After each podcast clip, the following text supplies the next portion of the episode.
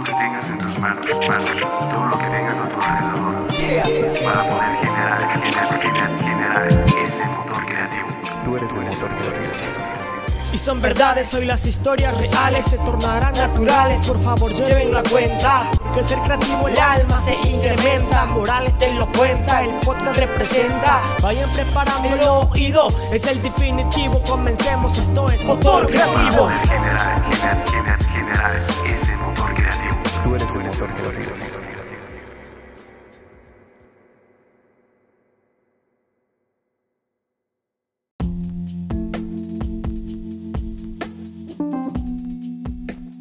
de empezar el podcast, agradezco a Ángel Isaac Mecot y a Juan Luis por ser parte y ayudarnos en este nuevo intro para el proyecto. Espero que les guste y puedan escucharnos. Muchas gracias. Comenzamos.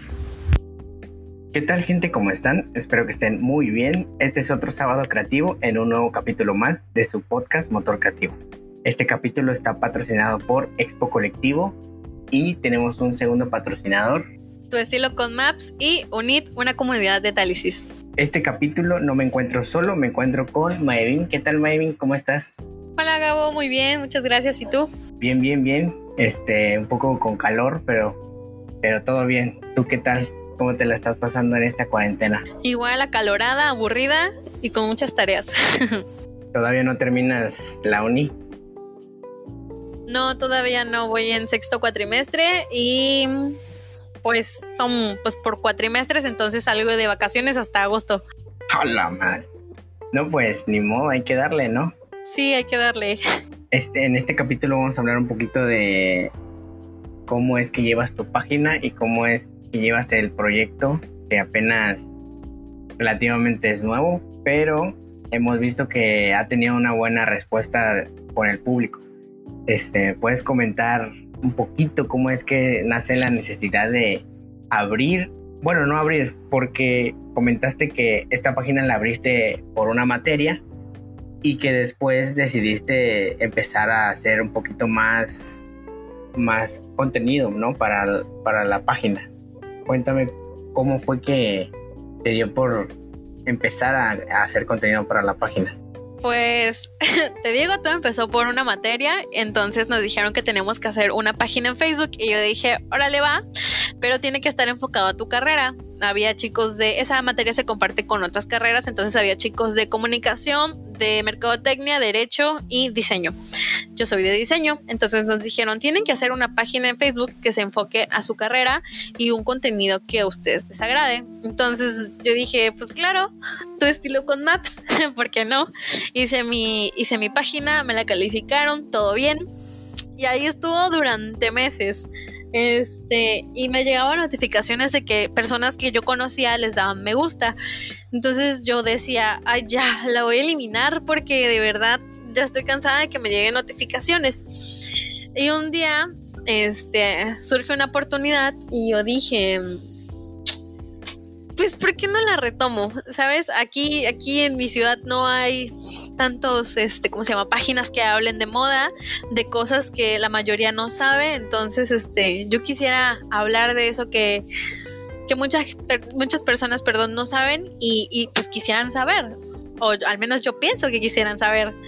Entonces, poco a poco fui buscando temas de interés, como por ejemplo el, el Gala, el Fashion Week, el por qué se da, quién es su creadora, por qué en el Met Gala son tan extravagantes, por qué cada año cambian su vestimenta. Entonces fue como, ok, todos comparten esas imágenes, pero nadie sabe el, trans, el trasfondo de lo que es el evento. Entonces se me ocurrió subir un artículo del Met Gala, luego subí a los fotógrafos más importantes del mundo de- en el mundo de la, de la, del diseño y de, de la moda y de toda esta industria. Y vi que tuve buena aceptación. Entonces decidí hacer un live para ver de verdad qué tantas personas me veían. Y hablando sobre el Fashion Week, cómo se dio y su creadora.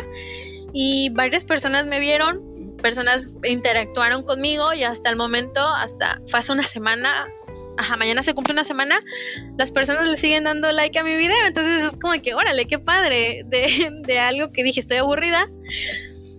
Empecé a hacer contenido y ahorita está teniendo una muy buena aceptación.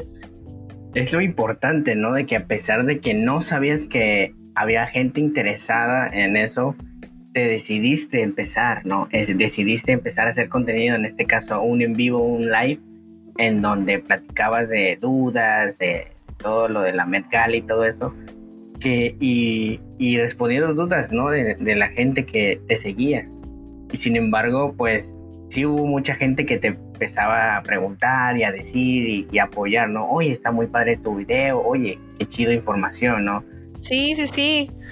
Y cuéntame, ¿qué, qué tan complicado es de que mucha gente no está muy, muy adentrada en el tema de la moda, pero sin embargo, claramente muchas personas les gusta la moda.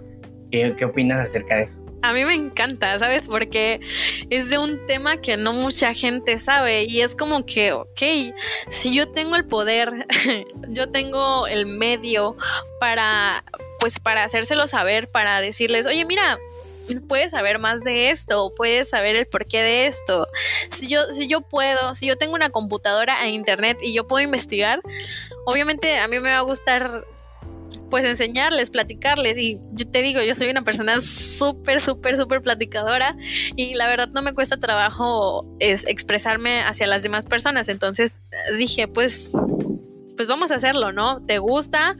Me gusta que la gente tenga dudas, me gusta que me pregunten, porque siempre he dicho, algo que he dicho siempre, siempre, siempre es, no hay preguntas tontas, sino tontos que no preguntan. Entonces, oye, ¿tienes una duda? Dímela, te la aclaro, no hay problema, y si no la sé, pues lo investigo y con bases te lo digo. Es como para que no te quedes con el, mm, es que me da flojera investigarlo yo. No te preocupes, yo te lo digo y así aprendo yo también. y así. Sí, claro, ¿no? Porque mucha gente se queda nada más como que con lo general y no sabe el por qué o curiosidades que a lo mejor podrían ser muy interesantes, ¿no? Sí, y también esto nace de que soy súper fan de los datos interesantes, así datos random, de tipo suben hilos en, en Facebook o en Twitter de 50 cosas que no sabías.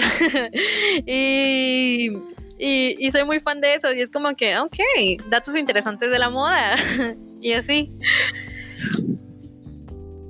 Y está bien, ¿no? Porque volvemos a lo mismo, mucha gente no conoce tanto sin embargo, pues sabemos que se hacen eventos, conferencias acerca de todo eso, ¿no? Pero no, al menos yo no sabía o no sé de alguien que haga eso, ¿no?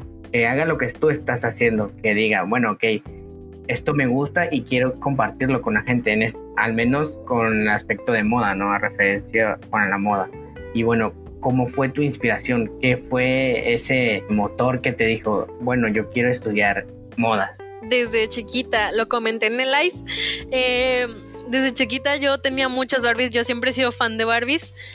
Eh, me gustan mucho esas muñecas, en específico las Barbies. Entonces yo tenía muchas y les quitaba la ropita y para cambiarlas a otra a otras muñecas. Y daba dada este cómo se llama pues de que era muy distraída pues perdían la ropa y con los trapos de cocina de mi mamá les empecé a hacer vestidos y como a mí me peinaban con bolitas de esas que si, se te reventaban en el en la cabeza te explotaban pues yo decía ay pues lo amarro con esto y, y, se ve padre el moño y el color del vestido por ejemplo era un trapo amarillo yo decía oh pues mi bolita rosa y hace un color bonito se ve colorido entonces desde chiquita fue como que ah, ok puedes resolver el problema el problema de no tener ropa de tu Barbie, agarrar trapos de cocina de tu mamá y hacerles vestido.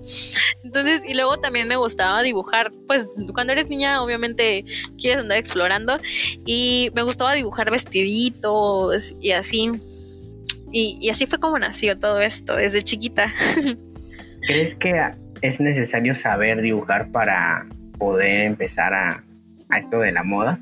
No, yo entré a la universidad, entré cero.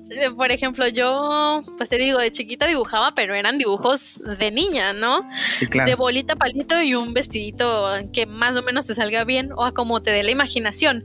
Pero ya estando tú en la, en la universidad es algo más profesional, digámoslo, porque te estás formando como alguien, como un diseñador.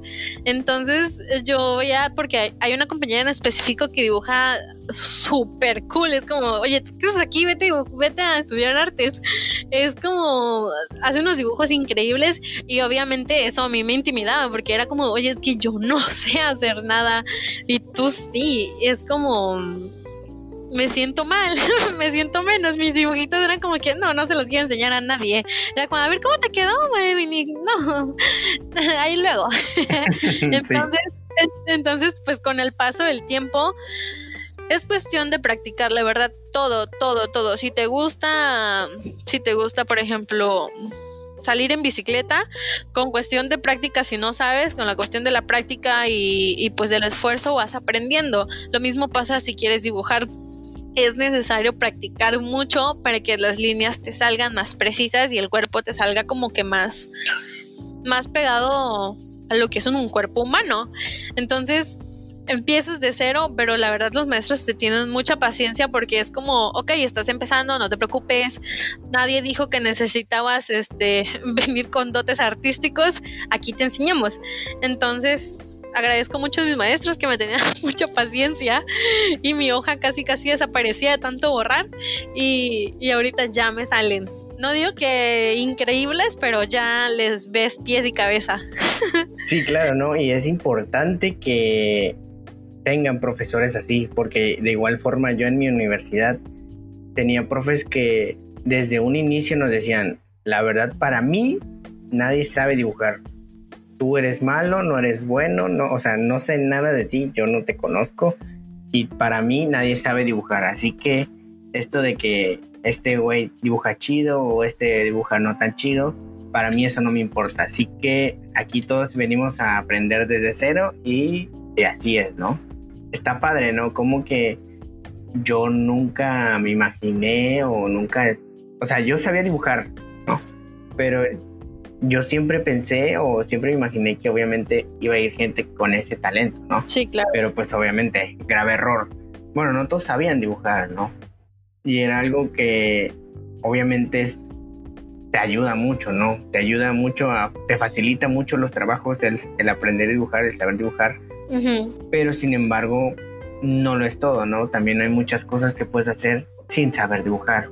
Pero claro, el dibujar te ayuda bastante, ¿no? Sí, sí, sí. Te, ayudas, te ayuda a expresarte mejor porque tú le puedes decir, oye, dibújame esta vaca, pero quiero que esta vaca tenga una cosa increíble aquí arriba en la cabeza que no sé cómo explicarte, pero es grande. Entonces es como la idea que tú tienes en la cabeza, en tu propio mundo, y tú quieres decirle a la otra persona que lo dibuje, pues obviamente no va a salir porque es una idea tuya, es auténtica, es tu creatividad, es tu manera de pensar y no, no le vas a pasar como la información de cabeza a cabeza para que salga idéntico. Es, es necesario aprender a dibujar para que tú te expreses tal y como eres, lo que tú piensas, lo que tú quieres, lo que tú necesitas.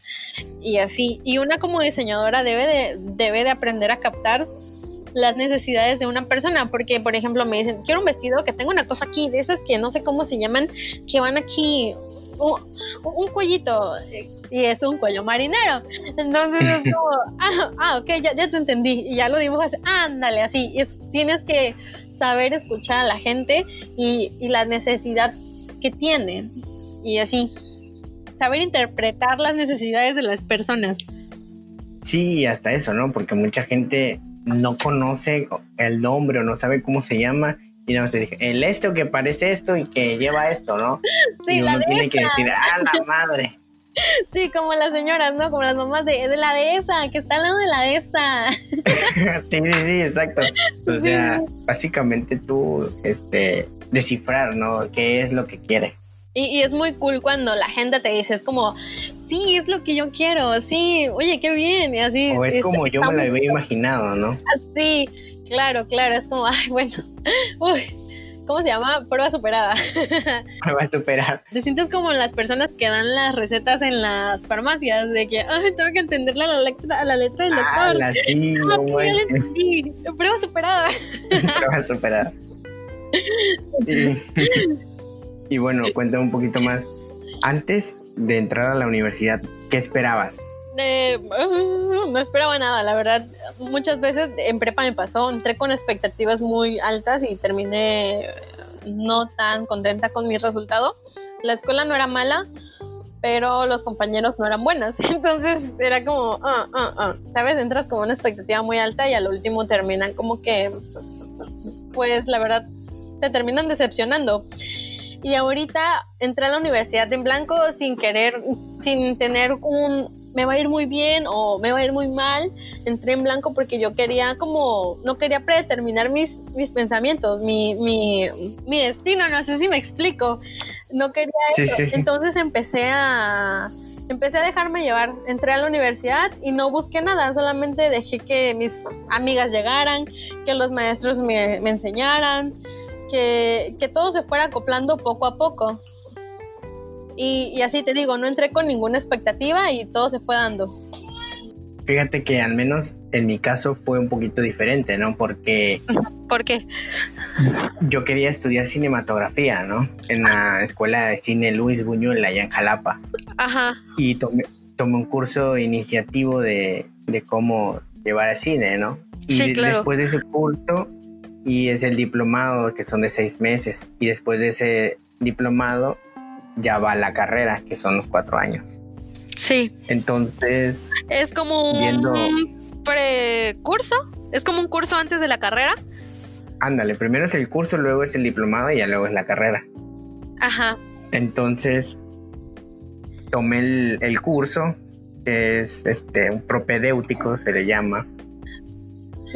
Y me gustó mucho y dije, no, pues es que sí está muy chido, en la neta me gustó, el lugar está bonito y y pues no está muy lejos de mi casa, ¿no?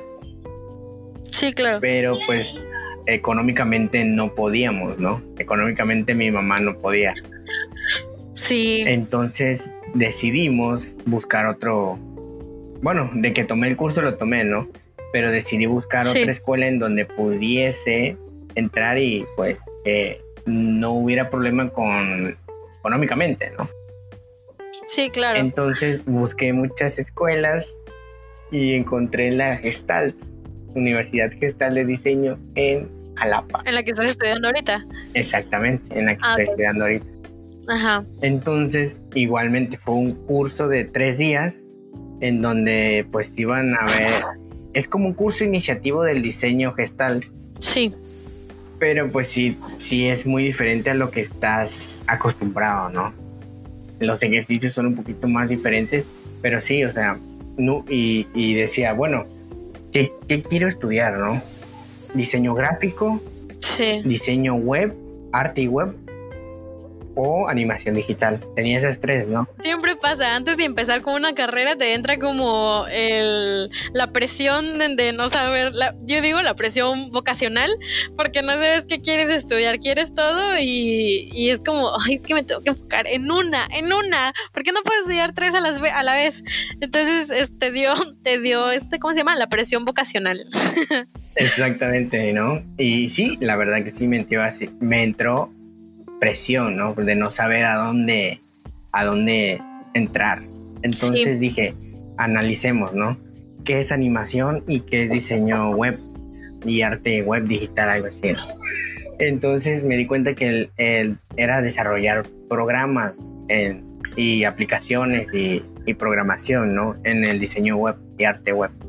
Entonces dije, no, como que no me gusta, la neta, eso de programación y todo eso de códigos, no diseño gráfico. Diseño gráfico, ok, es básicamente diseño, ¿no? O sea, todo lo que es plano, ¿no? Básicamente.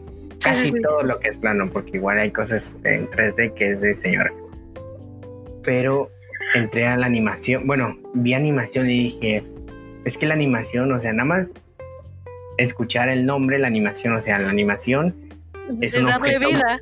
Es darle vida a un objeto, ¿no? Entonces dije, yo creo que es ahí, o sea, no quiero quedarme en lo, en lo estático, sino que tenga movimiento, ¿no?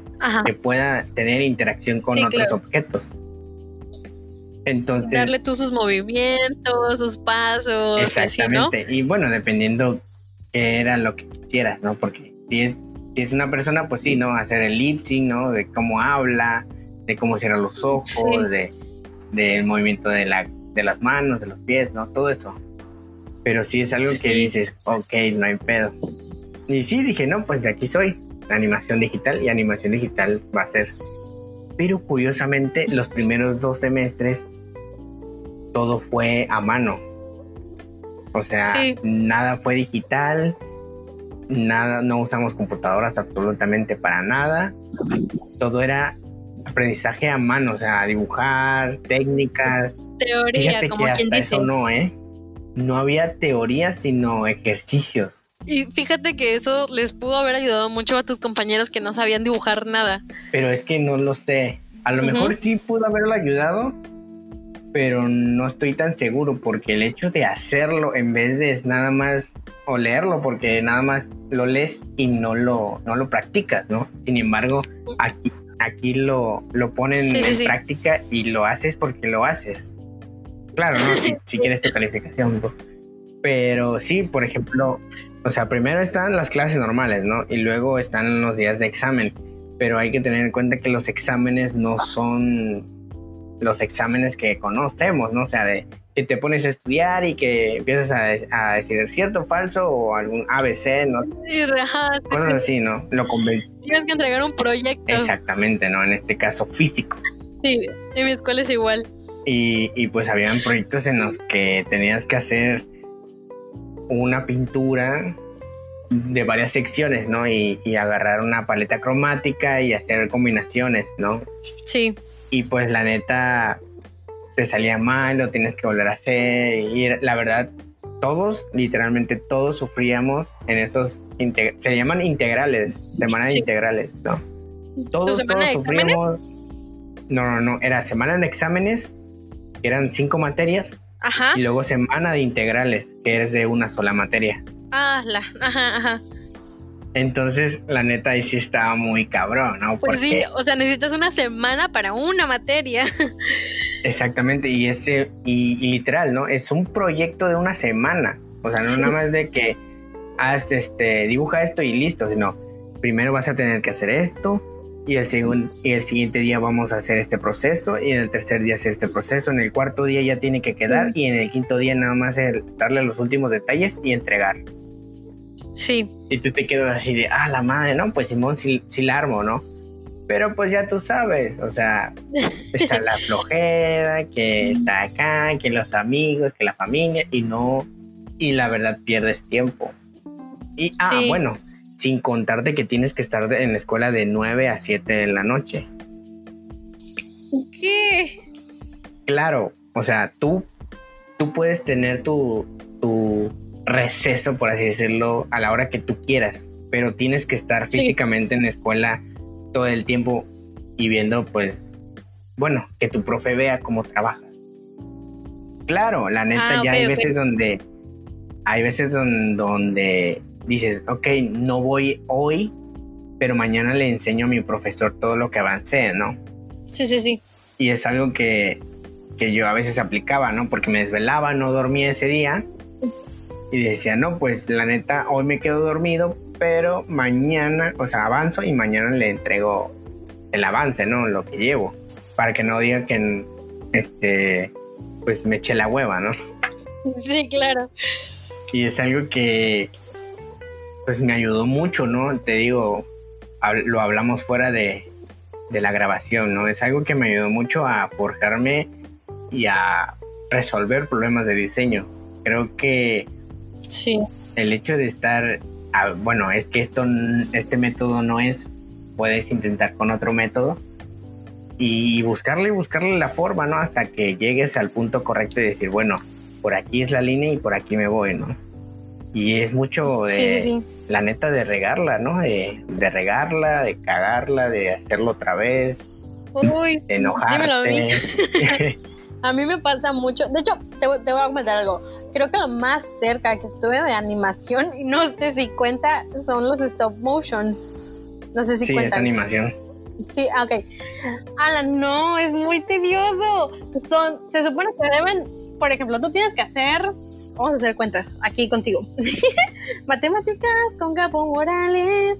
Tú tienes que hacer tres minutos de un stop motion.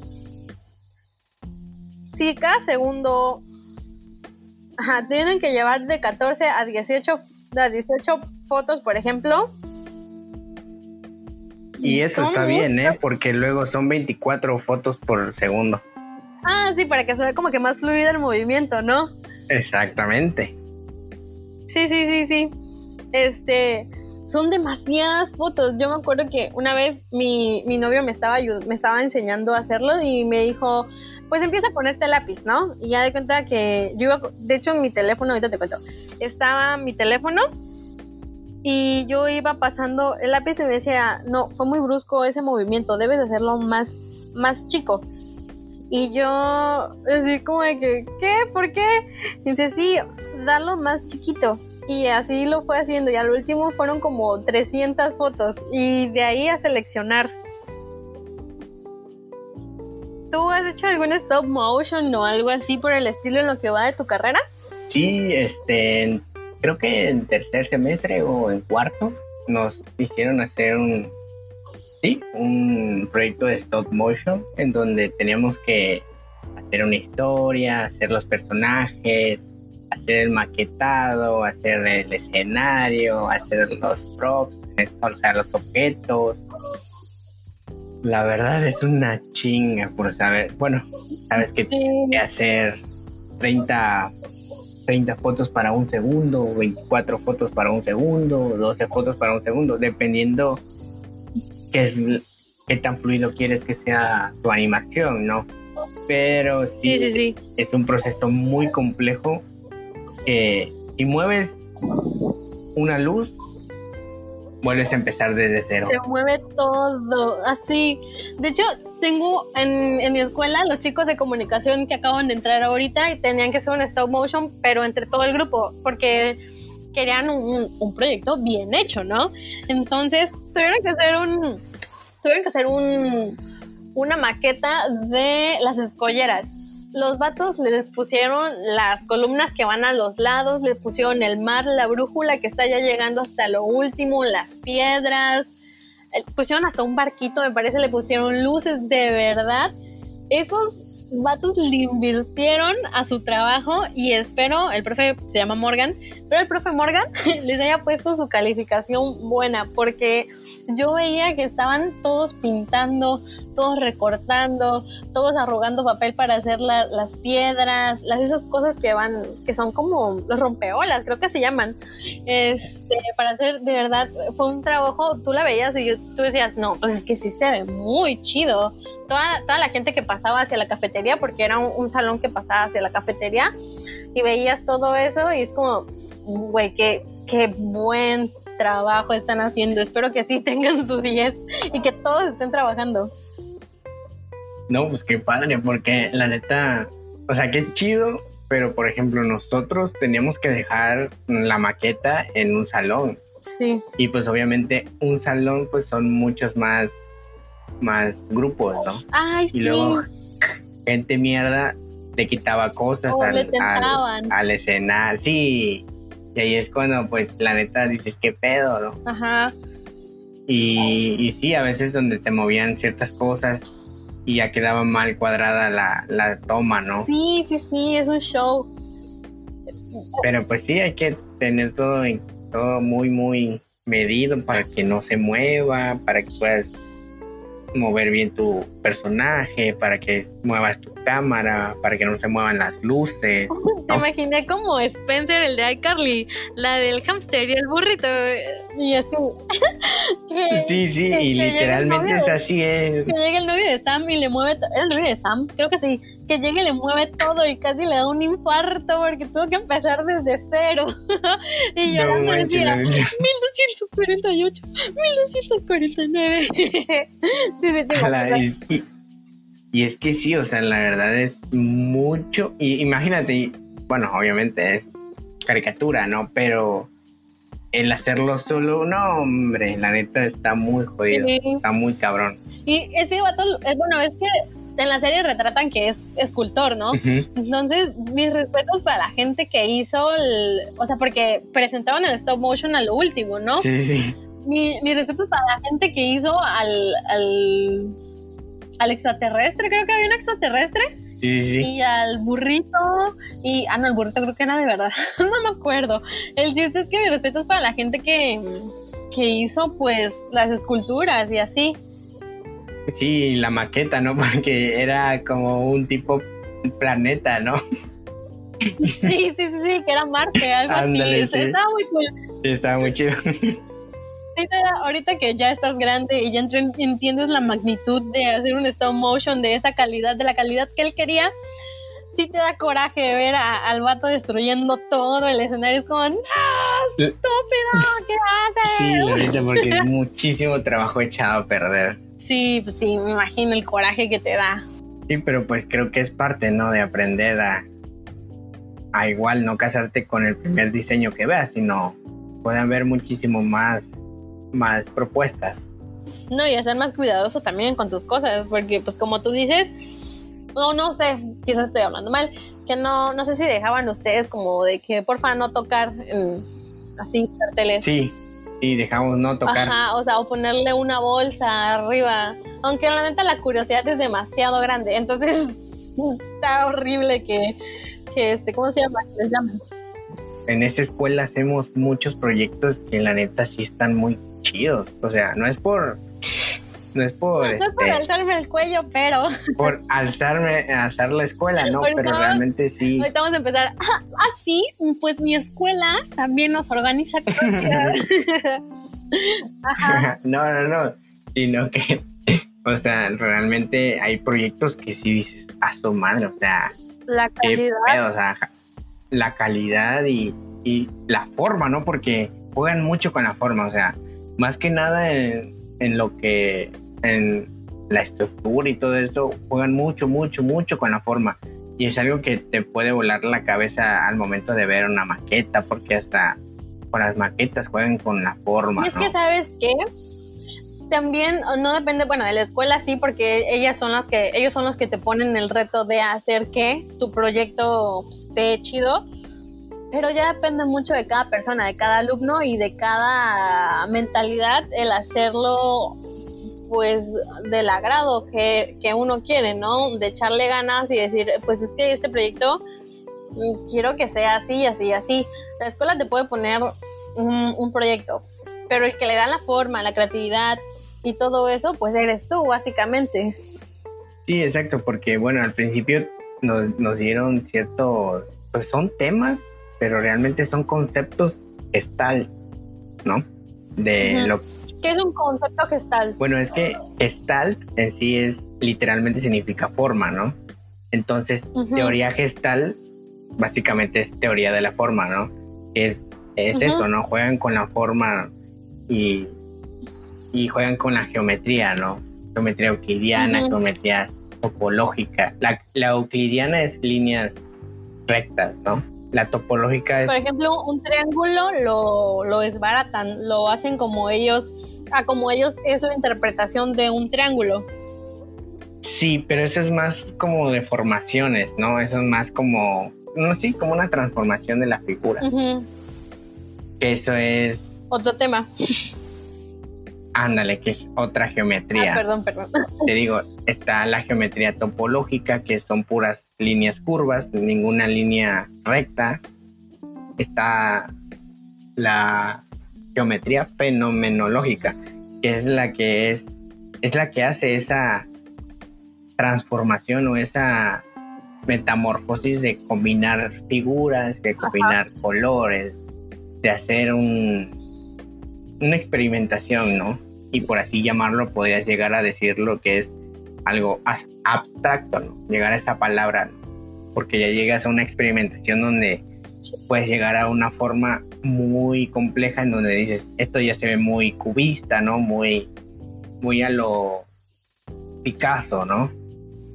Ah, eso te iba a decir, que Picasso, yo tengo entendido que su, ¿cómo se llama? Su estilo, por así decirlo, no sé si está bien, era cubista, que fue maestro de Diego Rivera, que le enseñó a pintar y a darle ese efecto como tipo Mona Lisa, que la, que la imagen sí te sigue con los ojos, se mueve así contigo. No sé si, no sé cuál es el nombre, la verdad, pero que yo fui a la exposición de Diego Rivera cuando estuvo aquí, nos llevaron en secundaria y se me quedaron muchas cosas de, de eso. Y una de esas es que él la, lo ayudó a, le enseñó a, a pintar. Déjame, ahorita voy a buscar el nombre de la pintura. Sí, es que pues muchos artistas se conocieron, ¿no? Muchos artistas tienen contacto con otros artistas y, y ahí es donde les llega inspiración para hacer ciertas cosas, ¿no? Y hasta eso, déjame decirte que hay un libro en donde menciona que Picasso decía que era un bufón. O sea, se insultaba a sí mismo y decía que él solo jugaba con las personas, ¿no? Que él nada más estaba jugando con el arte porque se salía de Sí. la de lo convencional, ¿no? De, de todo perspectiva, de todo lo renacentista, ¿no? De, de perspectiva, que la luz, que la profundidad, el volumen. Pero él decidió Sí, sí. irse por otro lado y a lo mejor jugar con esto, ¿no? Con la forma de, y hacerlo más cúbico, más, al, más abstracto, ¿no?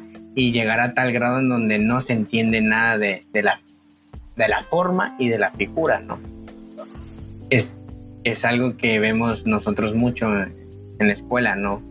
Sí, de hecho creo que uno de los creadores de la forma, me parece que fue Miguel Ángel, el que pintó el, el ¿cómo se llama? El cuadro este, donde está, mm, donde está el, el vato este con los dos, los dos brazos, con los cuatro brazos y las cuatro piernas. Fíjate que en, en Ciudad de México tuve la oportunidad de ir a una exposición de este güey. Vino Da Vinci y vino Miguel Ángel, pero solo pude ver a Miguel Ángel. Da Vinci ya se había ido una semana antes. Sí, es cierto, vino. Yo, sí, Sí, no, y es que, ah, no manches, la neta, ese Da Vinci es otro nivel. Ah, ese Da Vinci, no lo alcanzaste para conocerlo. La otra vez estaba viendo el techo de la capilla Sixtina. No manches. De hecho, hay una impresión, o sea, en esa exposición hay una impresión de la capilla Sixtina. Obviamente está como en, como en una mesa, por así decirlo. Ajá. pero es la impresión. O sea, básicamente tomaron la foto y la imprimieron para que para que pudieses ver a, a detalle la pintura, ¿no? Y sí. no manches, la neta, hay un muchísimos, eh, bueno, al menos en esa exposición hay muchísimas cosas arquitectónicas que dibujos, bocetos. que fueron grandes pioneros de ahorita, de mucha gente que, que está estudiando arquitectura, la, for- la, construc- la construcción, este, personas que pusieron de moda, por así decirlo, La anatomía. ajá, el tipo de casas que debían de tener en esa época, así muy coloniales, con muchas este, mm, columnas y así. Bueno, no coloniales, renacentistas. Re- ah, Perdón, sí. o no te vayas muy lejos. Este también, por ejemplo, en la capilla de Notre Dame, perdón, este, lo gótica que es, o sea, es increíble. Después, ahorita que grabemos, te voy a mandar un video de cómo es la arquitectura gótica de una youtuber que es de es arquitecta, Ajá. pero te, te muestra o te enseña cómo es eso, cómo es el proceso de la arquitectura y te lo explica muy chido, que la neta yo sé que te va a gustar y lo vas a seguir viendo porque la neta está loquilla la chava y está muy interesante su contenido. Es Leonardo da Vinci, perdón, el que hizo la pintura. Es que te muestra cómo se llaman las la proporción del cuerpo humano en un dibujo, que según él deben de ser siete cabezas y Ah, ok, la del, del cuerpo humano que está abierto de, ajá, que te digo que de brazos. ándale, ándale, que te él te mostraba cómo se llama lo que pues lo que es un cuerpo humano, la proporción en un dibujo del músculo, las piernas, las siete cabezas, que es la estatura de lo que debe de ser un boceto. Sí, sí, sí. Creo que esas reglas son muy hasta hasta la fecha, ¿no? Se ocupan esas reglas Sí. de los siete siete Bueno, cabezas. En mi, en mi universidad mi maestra me enseña, en mi universidad, mi cabeza, ay, mi maestra este, nos decía que 8 era la estándar, de, este, de ahí seguían 10 y ya 14 cabezas, o 13 me parece, era cuando ya querías darle como un tinte más, este, más animado, más, este, ya no tan, ya no tan pegado a la realidad. ya cuando, por ejemplo, hacías el maniquí, digo, el figurín con, con el torso chiquito y las piernas largas, largas, largas y estilizadas. Bueno, al menos qué bueno que tuviste ese acercamiento, ¿no? A, la proporción. Sí, te digo que ahí aprendí a con e, de hecho, con eso empecé, con la proporción de, por ejemplo, de la primera cabeza a la segunda cabeza va la cabeza, de la tercera cabeza a la cuarta cabeza va la cintura y así, bueno, es un ejemplo. Ya depende de cada uno qué tanta proporción le quiera dar a su cuerpo Sí, claro, porque igual no todas las personas son iguales. Habrá gente que sean seis cabezas, habrá gente que sean ocho cabezas. No. Niños, niños, más que nada. Los niños son de, cinco, creo, para abajo. Bueno, de cinco, seis para abajo. Sí, y ya la proporción del cuerpo también varía, porque normalmente los niños son como que más cabezoncitos. Exactamente, sí. Entonces ya iba variando más la proporción y también, también dependiendo del cuerpo de la persona que quieras retratar. Hay unas personas que son muy caderonas, gorditas, muy flaquitas, así todas petit, o no sé, va cambiando el tipo de cuerpo y ya tú vas jugando con la proporción. Sí, exactamente, ya dependiendo qué es lo que tú, bueno, ellos te dan la base y ya dependiendo qué es qué cuerpo que es el que tú quieras, pues ya lo vas adaptando a lo que tú necesitas, ¿no? Sí, ya lo transformas. Exactamente. Y como lo que hacía lo que hacía Picasso transformaba, por ejemplo, el cuerpo en una cara, este, pues, una cara normal, le ponía el ojo de lado, la boca de lado, lo pintaba de diferente color y todo eso. Y te das cuenta de algo muy, bueno, me di cuenta de algo muy interesante de que la Peppa Pig es Sí, sí, sí, sí, sí. es igual. Estás viendo básicamente el perfil y de frente ¿no? La, la Peppa Pig. Y hablamos, como tú dices, ¿no? De todos los personajes son así. Sí, son planos, no tienen una, una ¿cómo se llama? Una superficie. No sé si, si se dice, no tiene como ese volumen. Ajá, ese volumen, ajá, ese volumen. No tienen ese volumen pues que se le debe dar son muy planos. Ya de cuenta que todos, todos, todos. De hecho, hasta el carro que te presentan, la cocina que te presentan, el vaso que te presentan, es plano de igual manera. Y es algo que hay que admirar, ¿no? Porque no mucha gente se atreve a hacer eso, ¿no? Porque, o sea, tú ves a la Peppa Pig y la, o sea, la analizas bien y, y no tiene forma, o sea, está súper extraña, ¿no? Sí. Pero sin embargo, es algo que el vato que la diseñó se animó a. O sea, tenía esa intención de decir: es que no, es, no está viendo de frente, pero tampoco está viendo de perfil, ¿no? Básicamente es las dos. Sí, está, está muy raro, está muy abstracto. Sí, está muy raro, pero pues es algo que mucha gente no sabe, ¿no? Pero está, ¿no? Y menos los niños que la ven de, de cinco años, no se pueden ver como que, ah, Peppa Pig es muy abstracta, es muy, es muy, este, ¿cómo se llama? Es, muy, cubista. Es muy, es muy cubista, es muy Picasso. sí, claro, o sea, solo uno que entiende lo, bueno, lo, Sí, ¿no? Uno que entiende lo que es la perspectiva, el volumen y todo eso se da cuenta y dice, ay, cabrón. Ya te, imaginé, ya te imaginé, papá, así como que, oye, papá, ¿me puedes poner Peppa Pig? Ah, sí, claro, hija. Te voy a decir que Peppa Pig es, un, es una caricatura vista. Estoy inculcando a tu hija desde Peppa. de la Peppa Pig de cómo es el arte, ¿no? Y está cool, la verdad, de enseñarle a los niños de arte. Quizás no platicándole, ¿verdad?, de la historia de Botticelli, de, de Da Vinci y de todos ellos, pero como que dándole un acercamiento. Es más, tú poniéndole una hoja y crayolas, con eso ellos empiezan a despertar la creatividad y se van acercando un poquito más a lo que es arte, porque aunque sea tú hagas unas líneas, es, es abstracto. y se van, y con el tiempo se van familiarizando y familiarizando. Y si llegan a tomar cursos o algo así, se van acercando más y tú qué sabes, se puede convertir en algo increíble. tú no sabes si ese dibujo te va a costar 20 millones cuando seas grande. bueno, hablando de eso, la neta ahorita que lo dijiste, qué bueno que lo dijiste.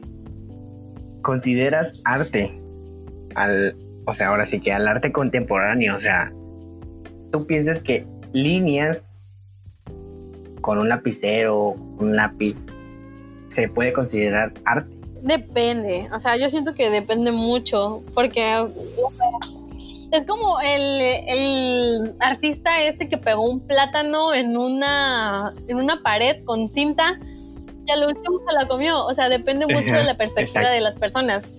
Para mí, arte puede ser, no sé, algo muy, muy elaborado. Es como, ¿cuánto fue que eso es demasiado artístico?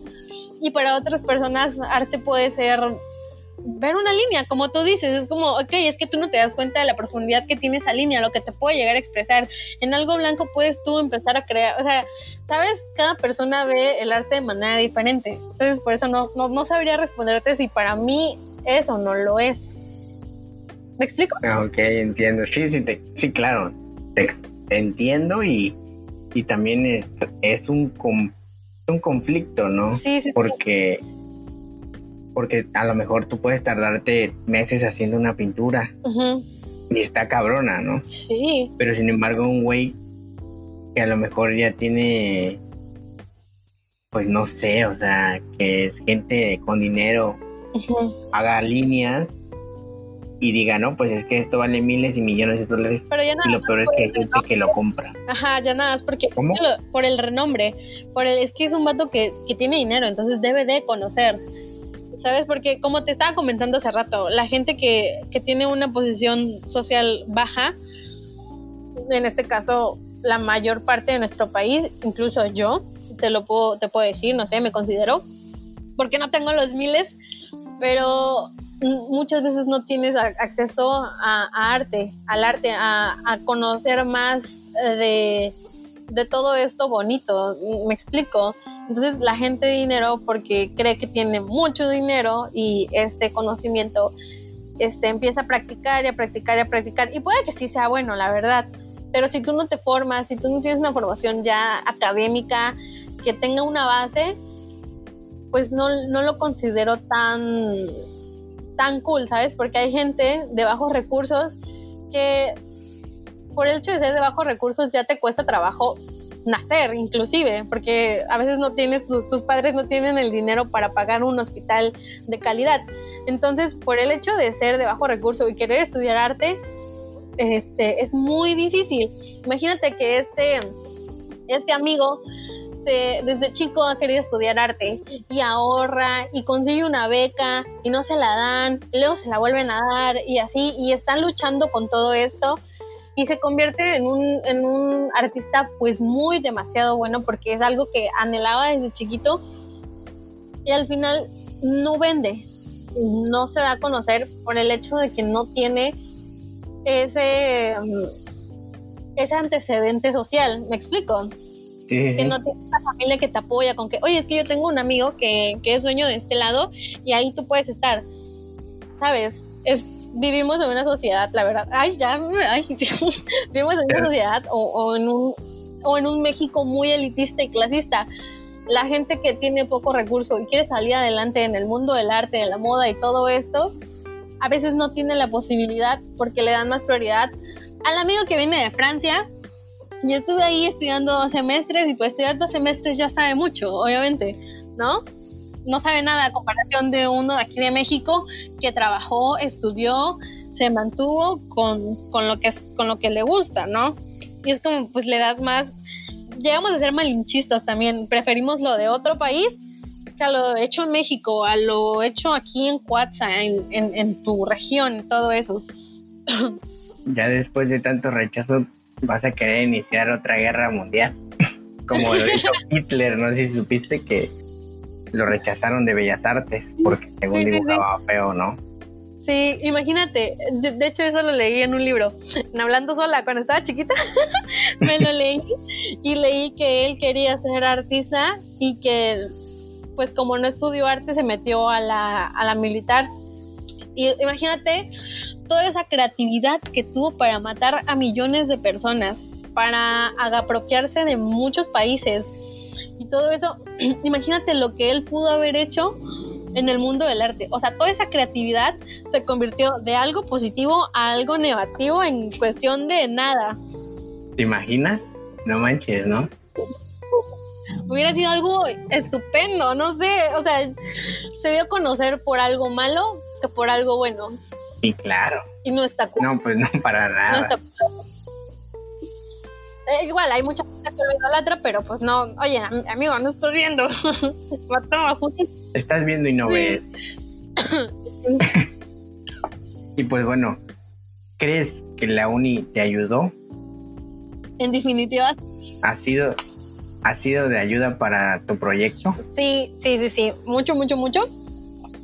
Porque, pues, desde el principio, ¿sabes? El hacer una página web es, te lo, me, ¿cómo se llama? Me activó esas ganas de querer hacer una página web, porque en otro momento, pues yo no me hubiera pasado ni por la cabeza, ¿sabes? Y, y pues te ayuda a formarte como persona, como profesional. Entonces, como persona, yo ya me vengo formando desde chiquita. Y como profesional, empiezo ahorita en la universidad. Quizás primaria, secundaria y todo eso, pues es algo básico, ¿no? Ok, básico y lo haces a un lado y empiezas a estudiar en la universidad y es cuando ya de verdad tú te estás formando con valores de ética, con, con toda esta onda de, de aprenderlo de tu carrera, lo que estés estudiando, te va formando y te va ayudando a desenvolverte un poquito más en lo que te gusta, en lo que estás estudiando y así. Y en definitiva yo siento que en mi universidad sí he aprendido mucho. Este, y todo eso. Y aparte que no nos, las maestras, porque mi mayoría son maestras, no nos, ¿cómo se llama? nos apoyan mucho. Como son mujeres, es como que tú tranquila. O sea, yo puedo estar estresada llorando por un botón que no lo cosí bien, que no lo costuré bien, y la maestra tranquila, así vas a costurar, así te vas a llevar 20 botones, pero el 21 te va a salir increíble. O sea, te dan esas ganas de, de practicando y practicando. Una compañera, me acuerdo, saludos Yara, me acuerdo que lloró porque no podía poner un, un, un ¿cómo se llama? Un, un, cierre. Y yo una vez no podía poner uno y me dijo, a ver, dámelo, te ayudo. y yo, órale, qué padre, después de haber llorado, ya agarraste la onda y ya puedes ayudarme a mí también. Entonces, este, pues está cool porque te vas formando con gente que, que, que le gusta lo mismo que a ti y con maestros que te ayudan a, a resolver tus dudas sin ningún problema. Igual me imagino que en tu, que en tu escuela, en tu escuela, me imagino que en tu carrera pues todos son iguales, ¿no? Que, que están interesados y todo eso. Pues en mi escuela, no, no es cierto. Este, sí, hay gente interesada, pero pues igual, o sea, neta que hay gente desinteresada, porque eh, me tocó estar en, con unos dos o tres personas que realmente les vale madre, o sea, están gastando el dinero lo pensativo, ¿no? Porque realmente, o, real, o sea, no van, están pagando, no hacen tarea, no hacen nada y siguen pagando mensualidades y inscripción, ¿no? Sí, ya me pasó eso, ya me pasó. y, y es que, y te das cuenta, o sea, la neta no es cualquier cosa, 4.500 varos cada mes, ¿no? Sí, claro. En tu escuela, en tu escuela, no te escuela. no los apoyan con becas o algo así. Sí, arriba de 8 puntos y tanto, ¿no? Ah, pero, sí, pero, bueno, creo que sí. El mantenerla. Sí, el, el pedo es mantenerla, ¿no? Y pues realmente es imposible. Bueno, es posible, pero a mí se me hizo un poquito muy complejo porque hay veces donde le metía candela a todas las materias, pero en una fallaba, ¿no?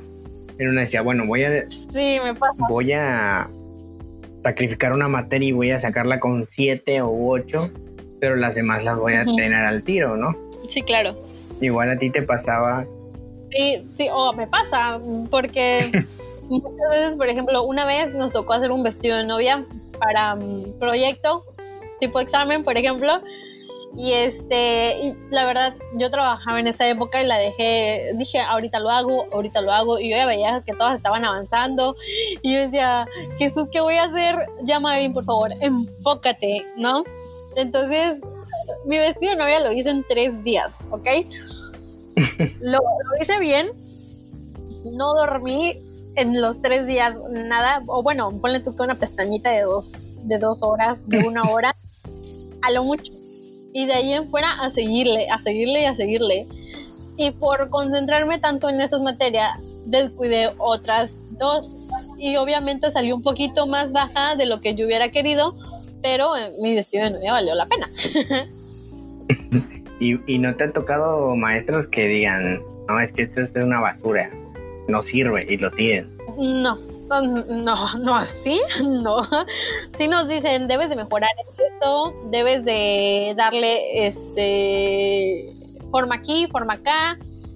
O sea, todo eso porque saben que no es fácil. Tratan de ser comprensivos con nosotros, no son tan estrictas. A la, la verdad, a mí me tocó un profesor de, en clase de percepción. Nos Ajá. dejaron hacer una, una pintura, pero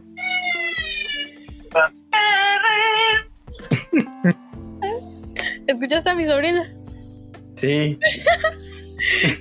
¿Qué edad tiene? ¿O todavía no tiene? Ah, ok, dos años. Sí, pero está bien viva. Pero es que como te digo, su mamá trabaja, está muy pegada a mí. Sí, llora por... No, pues está bien, ¿no? Y mi abuelita se desespera muy rápido con ella. Es como, señora, No, mal. señora, por favor, ayúdenme. Tú sí eres paciente. No sé, trabajé en una veterinaria y los perros me ayudaron a ser muy paciente. Sí, No, pues qué bueno. sí, Porque mucha gente sí se saca de quicio con los bebés. sí, demasiada. Me ha tocado que veo niños llorando y yo veo a sus papás estresados y luego volteo a ver alrededor y toda la gente, ay, puta madre, cállenlo. O sea, Ya cálmenlo, hijo de puta madre. sí, señora, ya. Pero es como, oye, güey, tú no sabes la, ¿cómo se llama? ¿Cómo le están educando? Quizás en su casa van a llegar y le van a pegar una madriza, pero ya no va a volver a hacer berrinche. o tú no sabes si ya No, pero hasta eso no, porque ya ahorita hasta pegarles ya. es malo. ¡Ay! Por favor, Sí. unas madrizas por hacer berrinche. ¿Tú crees que es un niño no? Claro, a mí también me tocó unas madrizas por, por hasta por reírme, pero pues Ah, sí. es parte de crecer. Pero mira, las madrizas que eran por reírte valían la pena. Porque te rayas que sí. De que, no me duele. Y su mamá emputada de, no, no me duele. No. Y te cagabas de risa.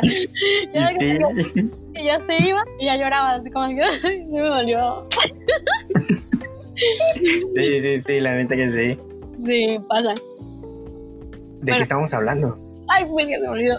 espérame, espérame. Me estabas contando de los maestros que tira, te tiraron una pintura, creo. No tú. Me Que en, una, que en una materia de que nos tocó percepción, un profesor nos dejó hacer como una tipo maqueta de una pintura. Es que está un poco complejo de explicarlo. Pero sí, o sea, nos dejaron hacer esa madre. Sí, me, me- Y ese día no dormí, me desvelé. Pues no dormí nada y cuando llegué a entregar, dice, no, es que está mal pegado y, o sea, agarraba un cachote y lo despegaba, ¿no? Y dices, no, manches, o sea, qué pedo, o sea, ¿qué te hice, no? Ajá. Y sí, a varias, a varias personas nos Sí, rompió o sea, el de- trabajo y nos llevó a extraordinario Así es de- aparte. No manches, qué fuerte. Sí, la neta, o sea, aparte que rompía tu trabajo enfrente de ti y enfrente de los demás, decía que no servía y que necesitaba pegarse bien, que no lo colocaste bien, que está mal y que, bueno, lo bueno es que ya pasé la Ah, materia. sí, ya, ya no te va a volver a dar ese maestro. Espero que no. Mm, Mira, te ayuda a volverte un poquito más exigente con lo que entregas y a tenerle paciencia a señores mala onda. Y, y lo peor de todo es que cínicamente o no sé qué pedo, pero una vez llegó un, un señor, a, bueno, un diseñador, no sé qué era, un profesor de la UNAM, a vender su Ajá. libro, ¿no? Entonces yo compré el libro y quería su firma. Entonces me dice, ¿qué, ¿qué estás esperando? Me dice el profesor, el, el de percepción, ¿no? Ajá, es- es malo. El malo, el que está esperando, no, es que estoy esperando para que me firme. Ah, ¿quieres que te firme? Ah, pues, a ver, préstamelo. Y ya él fue y le habló y le dijo, oye, es que le puedes firmar el libro a, a este vato. O sea, yo. y ya me, no, sin pedo". Y ya me lo firmó y me dice, no, pues sin pedo. Y ya le dije, no, pues gracias. Pero pues no manches, o sea, yo ya tenía esa experiencia de que me había Roto tu Mm, libro, digo, tu pintura. roto mi trabajo, sí. Y estaba así como que, bueno, al menos no fue mal pedo. Pues es que te ayuda a mejorar mucho. Sí, el hecho de estar, Y cada Bueno. maestro tiene sus formas. sí, cada maestro tiene sus formas y, y métodos, ¿no? De decir esto está mal y esto no está mal, pero igual no, no era el- lo correcto romper tu trabajo. Pero pues es parte, ¿no? De crecer y es parte de aprender. Es parte de crecer, Timmy. Y sí, y bueno, ¿cuáles o quiénes han sido tus influencias en este proceso, en este... eh, Sí, en este proceso de llevar tu marca o tu página. Mi página, me- gran parte de la influencia es mi novio porque él viene trabajando con redes ya desde hace tiempo, porque él tiene un canal en YouTube, síganlo, señor, señor Huella, no me están pagando por esto. y Por favor, páguenme. Por favor, págame.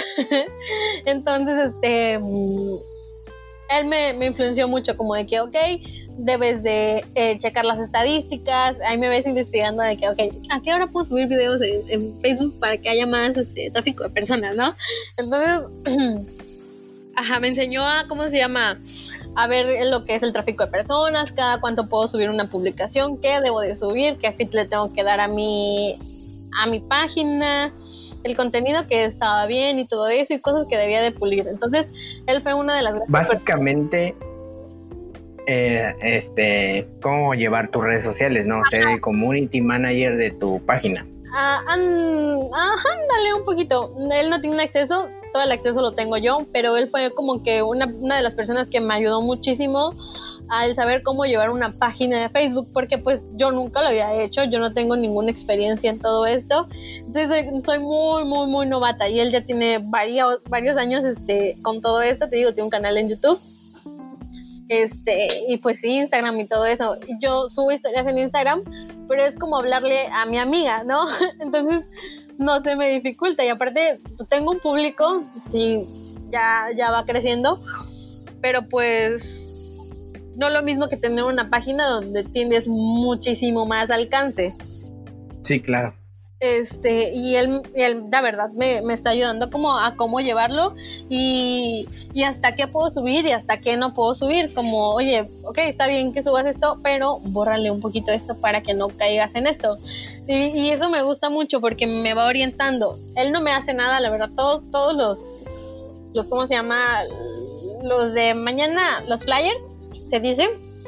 De el sábado, todo eso lo hago yo, este, yo soy la que redacta, la que pone, o sea, de verdad yo me hago cargo de mi página, pero él me, Te guía. me- ¿cómo se llama? Me está enseñando como, ajá, me está enseñando todo este mundo de las redes, más como a lo profesional y todo eso.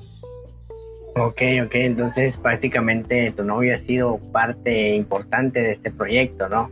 Si no, yo lo hubiera dejado como, como, ah, ok, pues subo publicación cada tanto, pues no me importa tanto. Y todo eso me ayuda a cuidar la imagen que le doy a la página. Ok, ok. Sí, sí, porque igual es importante tener un tipo calendario, ¿no? De publicaciones, de qué es lo que se va a hacer, de cómo, cuándo, por qué, a qué hora.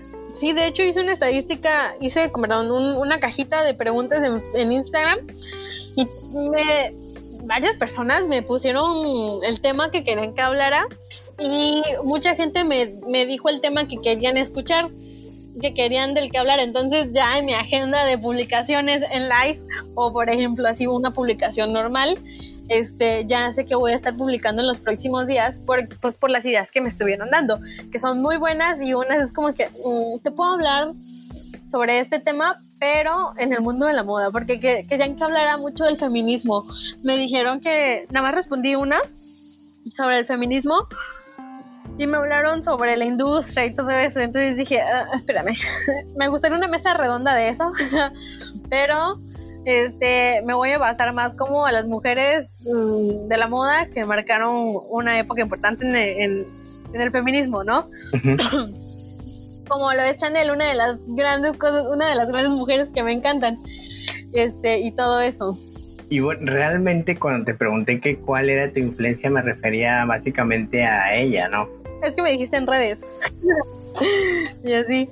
Pero bueno, ya, como influencia que tomo es ella, es Coco Chanel, porque de hecho hablé de ella, de Coco, eh, la semana pasada en uno de los live que tuve. Y este, y su vida fue muy, muy complicada, de verdad tuvo, tuvo muchos tropiezos desde una familia demasiado problemática, la ausencia de una madre, de un padre, el hacerse cargo de sus hermanos, fue, fue algo que la levantó. Entonces, que la levantó y, es lo que es ahorita, que estando ya muerta, todo el dinero que produce su marca gracias a las estrategias que tuvo. Entonces, a mí esa mujer impone, impuso una moda bien, bien cabrona, porque por ella las mujeres ocupamos pantalón. Ella mandó, ella diseñó un pantalón y se lo mandó a un sastre que se lo hiciera. El sastre se lo hizo y se lo puso en una fiesta. Y pues todo el mundo fue como que, wow, qué raro, pero qué bien se le ve, no cae en lo ridículo. Entonces, este, ella fue imponiendo, fue imponiendo y ayudó a muchas personas que, que ella no quería que lo supieran que ellos no querían que lo supiera porque no quería hacerse, ¿cómo se llama? Egocentrista, no sé si, sea el nombre. No quería eso y al último las mismas personas que la apoyaron lo iban dando a conocer, que ella era una persona que apoyaba, que porque sabía lo que era venir de, algo difícil. De abajo. de abajo, desde abajo. y así. De hecho, bueno, un poquito, pero igual este te corrige. Ah, ok. Sí, de hecho mi hermana le está diciendo, cállate, cállate, cállate. que te calles. Que te calles. Muy un putazo, ¿no? Hablamos de cómo crían a sus hijos. ¿Cómo crían a tu hijo con Majo Barrera. Ah, no, Majo Barrera. Ah, Majo Barrera. Los relatos de una madre joven. Y bueno, este platicamos fuera del, de la grabación, de, fuera del podcast, que yo tuve un ejercicio exactamente con el profesor malo, con el que me rompió el trabajo. Bueno, de hacer el proceso de, de hacer un papel picado con la foto de Coco Chanel, ¿te acuerdas? Sí, sí, se ve increíble. Sí, realmente, bueno, gracias primero. Y la verdad fue un trabajo un poco complejo y un poco complicado porque, y de igual, o sea, la neta, le dabas la hoja porque lo teníamos que hacer en albanene, ¿no? Y pues el albanene es un poco muy frágil, ¿no? Entonces... Sí, sí, sí. Entonces él lo que hacía era, veía un lugar donde estaba muy pequeño el, pues el espacio y lo rompía y decía, ay, se rompió, esto no sirve. Y ahí ¡Qué es, cruel! Sí, sí, y ahí es cuando tenías que volver a hacerlo, ¿no? Pero no, y era parte, ¿no? De que tienes que hacerlo bien, de que tiene que quedar al 100 y que pues tienes que dar todo. Sí, sí. Y a veces, o sea, sí lo hacía con maña, pero pues sí, sí te daba que el aprendizaje de decir, bueno, ok, lo puedo volver a hacer y mejor. Y créeme que a lo largo de tu carrera te vas a ir encontrando con gente peor, que tú dices, ay, este maestro no fue nada a lo que te espera en tu mundo, en tu mundo ya laboral. Sí, claro. Exactamente, porque ya... Y pues la competencia, ¿no? Sí, ¿no? Hasta eso, porque hasta un profe, ¿no? Nos dice, pues, ahora sí que pónganse verga porque saliendo de la universidad, hasta yo soy su competencia, ¿eh? así que darle ganas. Sí. Y tú ves cómo sabe el maestro y es como, ay, me voy a morir. Exactamente, es como, que, es como que jamás voy a llegar a ese nivel, o sea. no, o sea, tampoco es tanto de pensarlo así. Tú, tú eres muy, muy, muy talentoso y todos tenemos habilidades diferentes que las implementamos de maneras diferentes. Y quizás lo que a mí me gusta, al de al lado no le gusta y así, como que gracias a Dios hay mucho, ¿cómo se llama? Hay mucho mercado, ¿sabes? Porque puedes dirigirte a un público grande, a un público joven y hasta un público infantil. Y de esos públicos hay varias secciones de que, ah, secciones, perdón, de que a mí me gusta esto, ah, pero esta mitad no le gusta el otro, ¿sabes? Hay, hay mucho de dónde trabajar y de dónde agarrarte. Sí, hay mucho nicho, ¿no? Hay nichos para cada, para cada gusto. Sí, sí, es, está muy chido, la neta. A mí, a mí me gusta mucho el mundo de la moda y todo este enrollo de de estar en el medio, en el medio de, de diseño. Porque como te digo, hay demasiado. Tú ves artistas que dices, ese vestido de verdad es una obra de arte. El, el trabajo que le debiste de haber este puesto. Hay personas de Oaxaca que, que diseñan y sus bordados se los ponen a sus vestidos. Y esos vestidos están carísimos, pero cada peso que vale, vale la pena. Porque, porque demasiado trabajo de calidad en una sola pieza. Y, a mí me gusta mucho, te digo, todo esto, porque hay muchos estilos. Hay muchos diseñadores que manejan muchos estilos diferentes. No hay uno que se parezca al otro. Este. Y me gusta mucho. hay mucha variedad. Y me gusta. Sí, claro, porque hay de todo, ¿no? Hay, pues ahora sí, de. Pues hay quienes que se dedican a, no sé, por ejemplo, solo playeras o blusas, solo faldas, solo pantalones, solo zapatos. aquí conozco nada más a un tres personas que han, han crecido fuera de aquí de WhatsApp que es Katy Calderón, César Luna y Kevin Gael. Kevin Gael ahorita se está especializando nada más en zapatos, en pintar. Kevin Gael era de pintar cosas a mano, playeras, este sudaderas y todo eso y ahorita ya está más enfocado en zapatos y ya tiene hasta colaboraciones con con artistas. Estoy viendo que tiene con Gera MX. Sí, sí, sí. O no sé cómo se llama, es un rapero.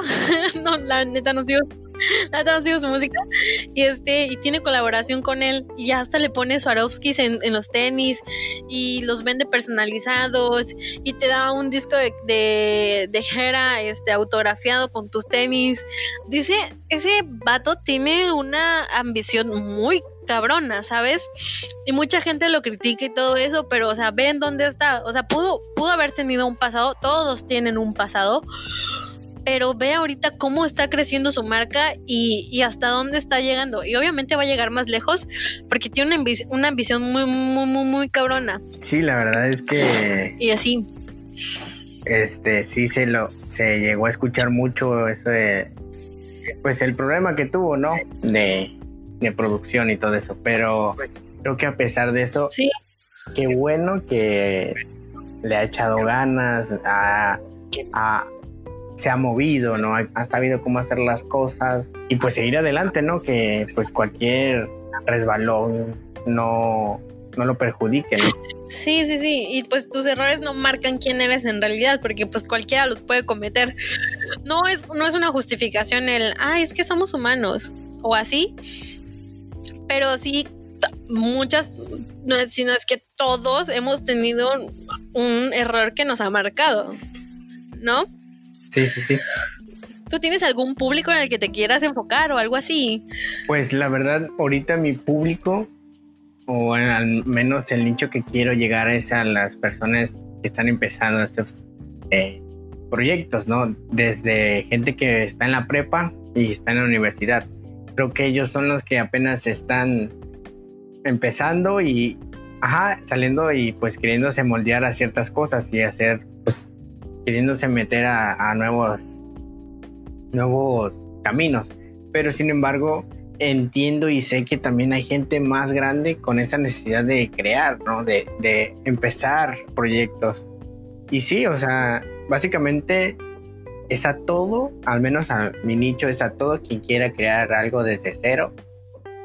Y creadora, o sea, que se anime a crear cosas, o sea, no, no es mujer o hombre, este, de 10 años o 20 años, sino que todo el que quiera crear, el que quiera generar contenido, creo que ese es mi nicho, ¿no? De, personas que quieran compartir ideas, ¿no?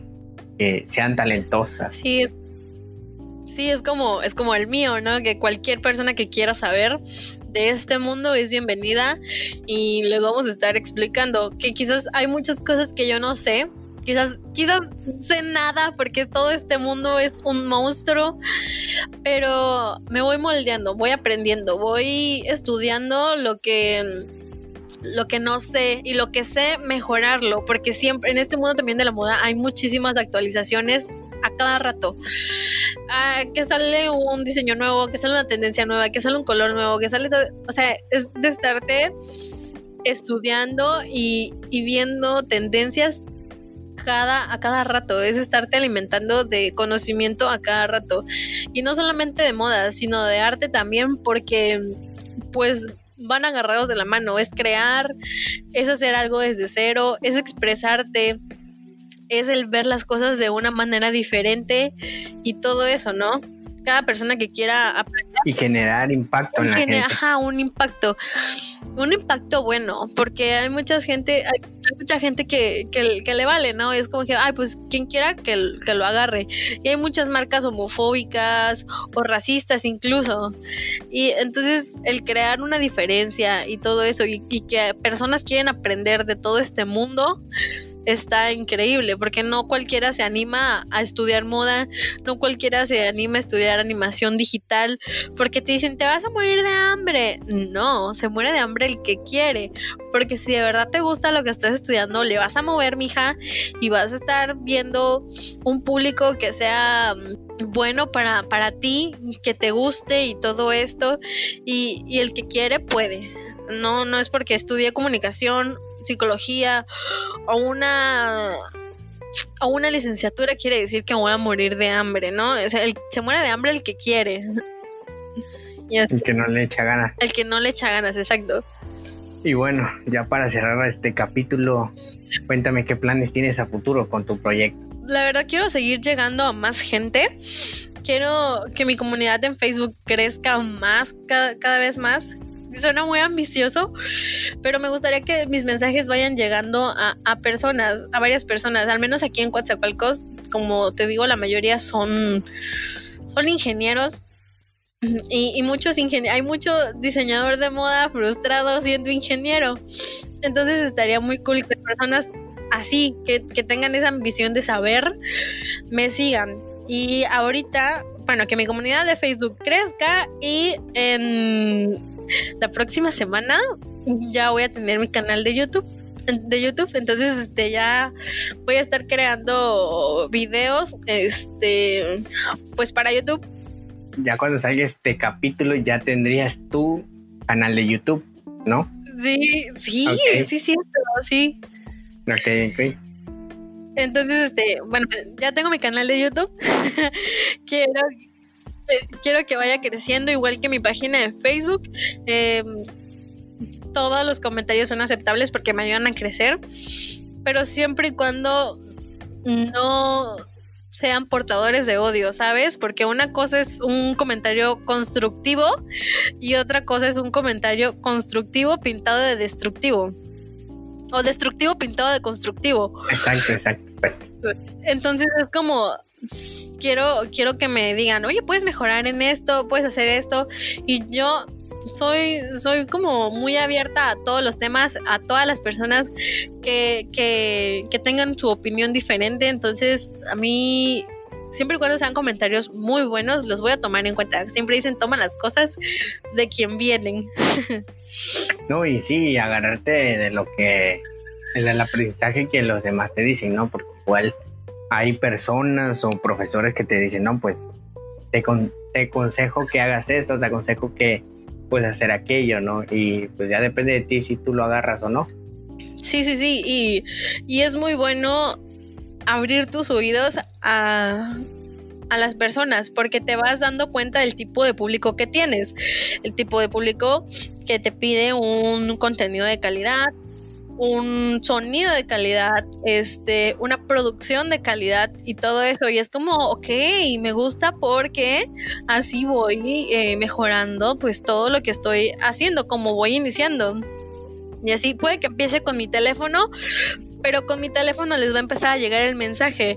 Y el día de mañana voy a tener una cámara increíble y mi contenido va a ser increíble y los comentarios van a ser increíbles. Que siempre va a haber uno que no le guste. Sí, claro pero pues no importa porque el mensaje se da, llega y se recibe. Igual creo que te va a importar más mil mensajes de personas que te apoyen a uno o dos mensajes de las personas que te tiren mierda, ¿no? Sí, y es el típico, es el típico hater que, que nada más está ahí viendo a quién y a quién no atacar.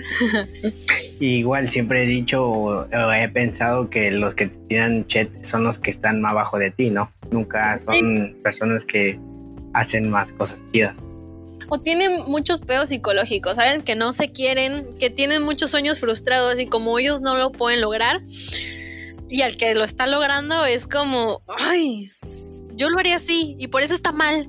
Y así, ¿no? Como buscan todo lo malo que ellos tienen los, los sacan contra ti porque tú estás logrando algo que algo que ellos no están haciendo tú estás teniendo esa actividad. Sí, exactamente, y pues así aprendes, ¿no? A regarla. ¿Tú has tenido, ¿tú has tenido haters? Pues no tanto así, pero claro, hay gente que, pues más que nada amigos que me, igual nada más por molestar, ¿no? Que me dicen, no, es que está feo, ¿no? Es que esto no está chido. Pero igual entiendo que solo es por molestar, ¿no? No siempre es en serio. Y tal vez y digo, también hay gente que nada más sin saber habla, ¿no? Y esto ya lo dije en un podcast. A esas personas que nada más hablan sin saber, pues son las personas que realmente no, no tomo ese consejo, no tomo ese, ese, ese comentario, ¿no? Porque entiendo que no, no están contextualizados, no saben qué onda, ¿no? Así que prefiero... No están en el pues, medio. Exacto, no, prefiero ignorarlos. Sí, sí, está muy bien, la verdad. Siento que el arma más letal hacia ellos es ignorar. Sí, exactamente. Y bueno, creo que esto es todo por este capítulo. Espero que te haya gustado. Tuvimos una conversación un poquito larga. ¿Qué tal? ¿Cómo te la pasaste? Muy bien. Ya te dije, yo hablo mucho y, y, está cool poder hablar de temas que te gustan. Y, y así, me gustó mucho. Qué bueno que te haya gustado y que y te agradezco que hayas querido participar en este proyecto, porque bueno, igual no todo, no todos aceptan, ¿no? Y es que mm, yo no entiendo por qué no aceptan, la verdad, pero está muy cool, porque te digo, ayudas al impulso de tu del talento de tu región. Hay muchos que están tocando puertas de que, oye, por favor, escúchame tocar, eh, canto increíble, mi música está buena y no y no te escuchan. Y es como, ok, si no tienes quien te escuche, ven para acá. Aquí puedes, aquí en este lugar, puedo hablar contigo y que te vayas dando a conocer. No como, por ejemplo, WhatsApp que, ¿Qué opinas de ese proyecto? Ay, no, me da dolor de cabeza. para empezar, el nombre está mal. Sí, súper mal. Hasta, el nombre se piratearon. Y pues para terminar, es gente que necesita necesita estudiar. No tanto estudiar en la escuela, sino que estudiarse, ver qué es lo que necesitan en su vida. Y, Quererse a sí mismo. Ajá, amor propio, mucho amor propio. Sí, la verdad que sí. Porque o sea, andar dando besos de tres en cuarentena no, no, es lo más factible del mundo, fiestas, ¿no? deja tú, bueno, deja tú la fiesta, el beso de tres y se veía normal, ¿no? Sí, o sea, la verdad estuvo muy mal. O sea, todos, todos concordamos en que fue fue algo malo y todavía se enojan y dicen, lo vamos a seguir haciendo y no nos importa lo que ustedes digan. Y es como, güey, mucha gente se está muriendo, estúpida, date cuenta. Mm, y así. Pero pues bueno, es parte de, ¿no? Siempre va a haber gente así. Pues sí. Pues sí. Pues bueno, creo que esto ha sido todo por este capítulo. Espero que les haya gustado y espero que te haya a ti gustado compartir ideas y platicar un poquito acerca de, tu proyecto, de, tu carrera, de, cómo vas empezando y qué es lo que quieres, ¿no? Y me, me gusta, me gusta que, me hayas dado el espacio de platicar, de expresarme y, y, nos estés ayudando, porque nos estás dando una manota a todos los que vamos creciendo en este medio de, de lo cultural, de lo artístico Y, y, está muy cool que gente como tú tenga este tipo de proyectos que apoyan a gente como nosotros que está buscando pues ampliar su, su público. Muchas gracias, Gabo. No, al contrario, gracias a ti por venir, por echarte una vuelta y platicar. Y pues igual, este, es una ayuda mutua, ¿no? De los dos nos escuchamos, tú compartes, yo comparto, más gente para, para ti, más gente para mí y así, ¿no? Todo, una ayuda mutua que igual te aprecia, ¿no? Y pues bueno, ya para terminar, ¿nos puedes dar tus redes sociales para que te vayan a seguir y así? Sí, en Facebook, la comunidad que tengo, en la página se llama Tu Estilo con Maps. Y en Instagram estoy como señora-huella. Ok. Este, entiendo que abriste un Twitter. Ah, sí, en Twitter estoy como este arroba maps soy M A V S. V S, ¿no? Ajá, V S. ok. Y bueno, para que sigan mi proyecto colectivo, Expo Colectivo, en Facebook. En Facebook mi cuenta personal es Gabo Morales. En Instagram donde estoy subiendo mis proyectos personales es Gabriel Morales Escobar, todo junto. Y bueno, nos vemos en otro capítulo más, en, nuestro, en otro sábado creativo con otro episodio más. Nos vemos. Hasta luego, Mayrin. Adiós, Gabo.